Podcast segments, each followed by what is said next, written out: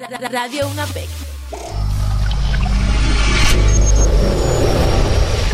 En esta ocasión les traigo un tema muy interesante, ya que vamos a hablar de los jóvenes emprendedores.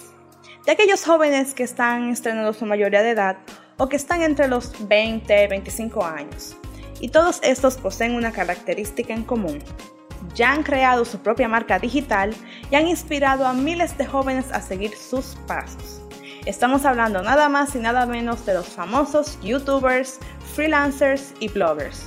Aquellos jóvenes que han utilizado el Internet para expresarse a un nivel más allá de lo que muchos ven y dar a conocer su gran potencial. Lo que muchos estarán preguntando es, ¿por qué se decidan con estos nombres? ¿Por qué youtuber? ¿Por qué freelancer? ¿Por qué blogger? También se estarán preguntando cuáles son los beneficios que brindan estas actividades y cómo y por qué estas personas iniciaron, se incursionaron en el estar subiendo contenido a YouTube, eh, en el caso de los youtubers, estar subiendo contenido en Instagram o en un una página web, en el caso de los bloggers, y también estar trabajando de manera independiente en el caso de los freelancers. En No Te Quede Atrás les daremos todos los detalles que necesiten.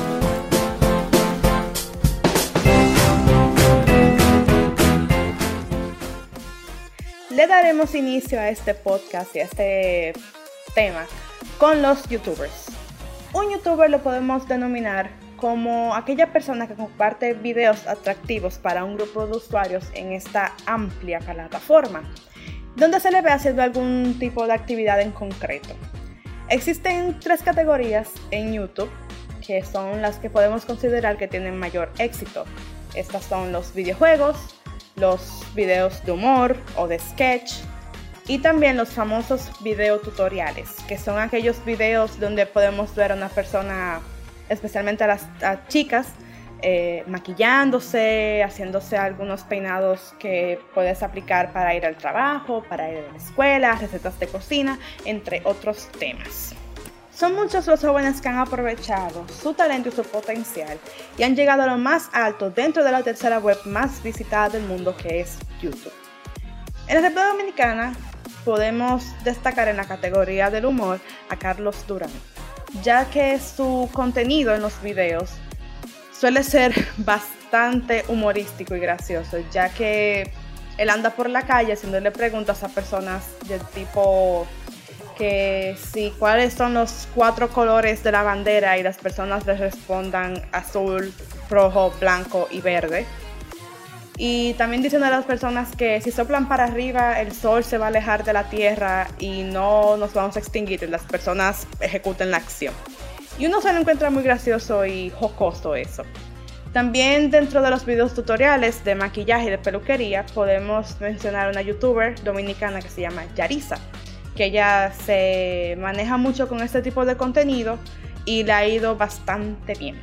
También podemos llamar a los youtubers de cierta forma influencers, ya que estos jóvenes también se encargan o tienen la capacidad de movilizar y crear reacciones entre sus usuarios.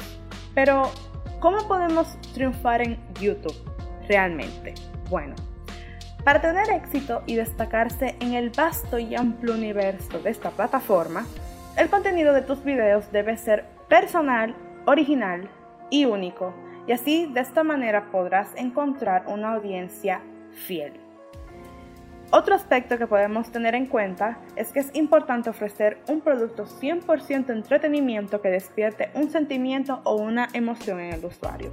También podemos destacar otra clave de éxito entre los youtubers es crear esa cercanía con tus seguidores, ya que en muchas ocasiones los videos que se realizan o que, o que vemos que muchos youtubers realizan es por los comentarios que los seguidores dejan en los videos. Siempre vemos que los youtubers dicen, ah, déjenme en la caja de comentarios el siguiente tema que quieren ver.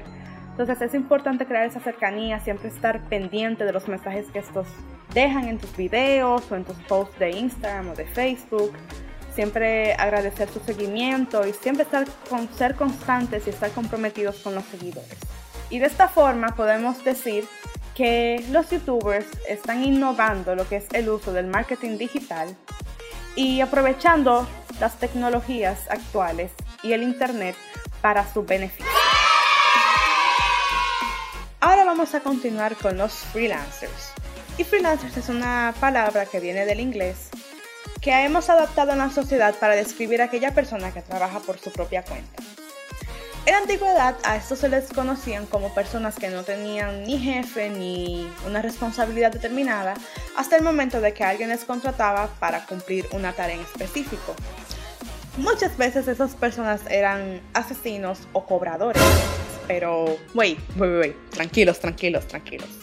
Que hoy en día este término es algo más genérico, ya que cuando nos referimos a un freelancer, es porque estamos conscientes de que su jefe y su tiempo son ellos mismos.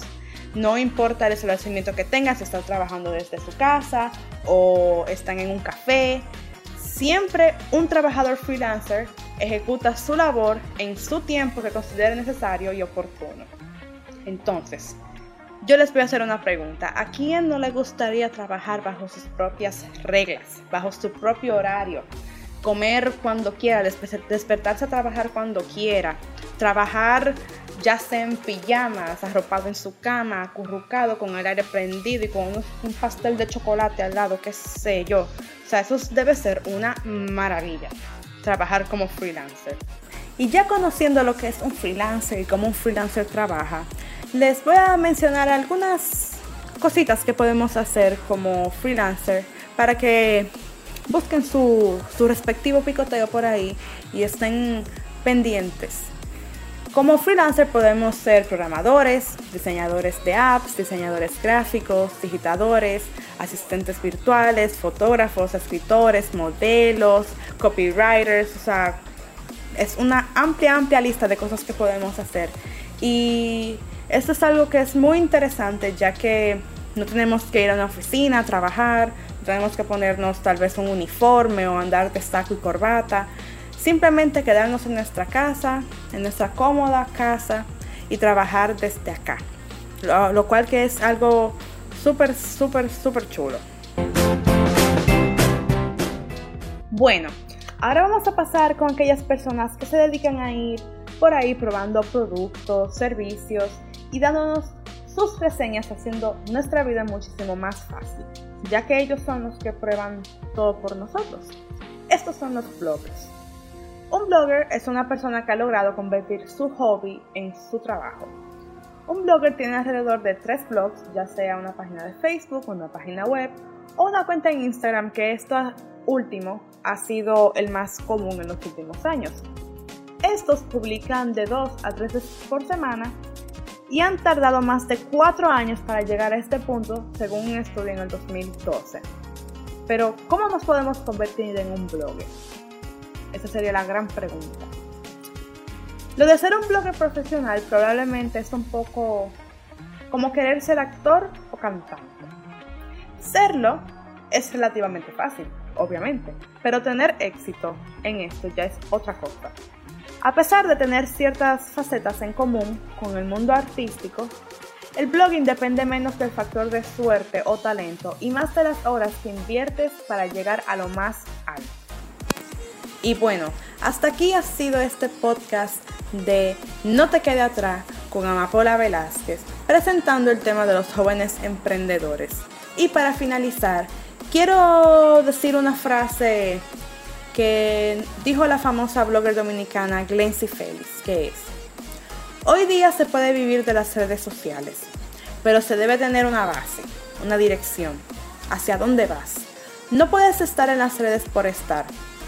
Fotos bonitas tienen cientos, pero hay que ponerle el corazón. Algo que es muy importante, ponerle el corazón y ponerle la pasión y la dedicación a lo que quiera hacer, ya sea blogger, ya sea freelancer o ya sea youtuber, dependiendo de lo que quiera hacer.